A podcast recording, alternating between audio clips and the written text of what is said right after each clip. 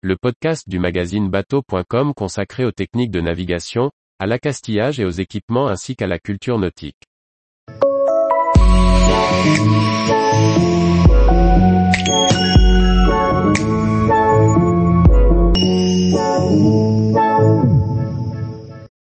Nos conseils pour apprendre à poser de l'accastillage sans galère.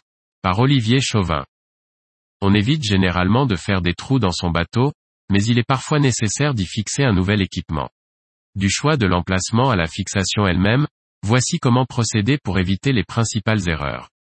À l'heure d'ajouter un équipement au bateau mieux vaut réfléchir à deux fois au choix de l'emplacement. On évitera les lieux de passage ou les endroits où l'eau risque de stagner. On vérifiera qu'à l'endroit choisi, le support est suffisamment solide pour supporter les efforts imposés par le nouvel équipement. Les forces en jeu ne sont pas les mêmes selon que l'on pose un guindeau ou un pontet de parbattage. Une fois que l'on a repéré et tracé l'emplacement idéal par l'extérieur, il reste à vérifier que rien à l'intérieur ne s'oppose à ce choix. Assurez-vous que le perçage se fera sans encombre et ne risque pas d'abîmer un tuyau de gaz, un fil électrique, ou un réservoir. Vérifiez aussi qu'aucune cloison ou renfort ne compliquera le vissagène que vous disposerez d'un accès suffisant pour procéder à la pose des contreplaques, rondelles et écrous. Pour bien choisir les vis et écrous de fixation, il est important de se représenter le type d'effort, cisaillement ou arrachement, que subira votre équipement. La visserie doit être au diamètre adapté, mais aussi présenter une forme de tête correspondante au trou de fixation ménagé dans la pièce, fraisé ou non. Seul l'acier inoxydable marin, dit A4, est valable. Le simple A2 industriel ne convient pas pour un usage nautique. On prendra soin de prévoir des rondelles larges sous les écrous. En plus de présenter une bonne surface d'appui, elle participe à l'étanchéité en emprisonnant une grande quantité de joints qui refluent sur le filetage au serrage. Pour une pièce durement sollicitée, on préparera une contreplaque solide dont on prévoira les perçages. On procède d'abord à un perçage fin, puis au diamètre voulu. Pour un boulon, on choisira un forêt au diamètre de celui-ci. Pour une vis, on percera au diamètre de son âme, c'est-à-dire celui du fond des filets. Quel que soit le matériau du bateau, on fraise ensuite légèrement l'angle du perçage. Cela évitera tout éclat lors du vissage, particulièrement dans le cas d'un gel-côte. Ce petit espace permet en outre d'emprisonner un surplus de joints et assure une meilleure étanchéité. Sur du bois ou de l'acier, on ne manquera pas d'appliquer une retouche de peinture. Pour pallier toute surprise, procédez toujours à un montage à blanc, c'est-à-dire sans joint.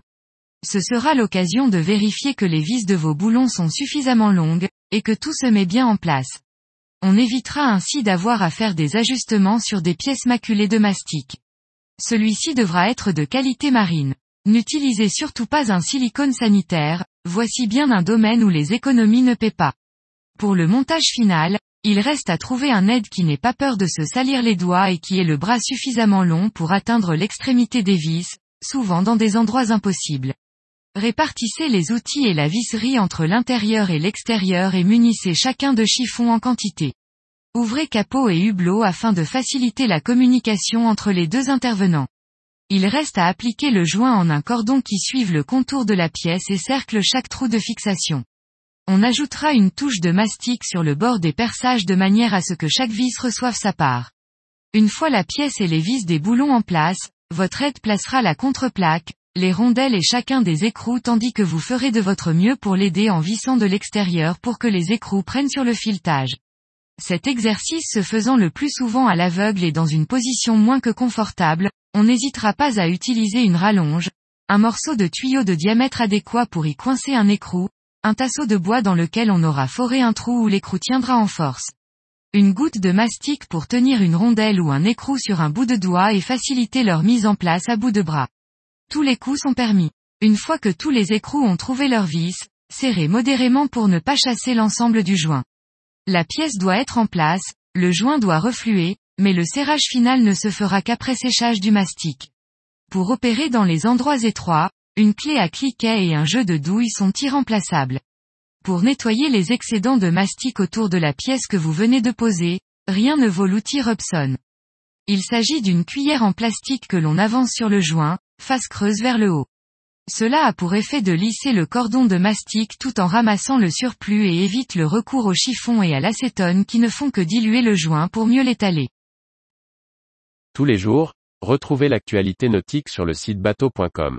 Et n'oubliez pas de laisser 5 étoiles sur votre logiciel de podcast.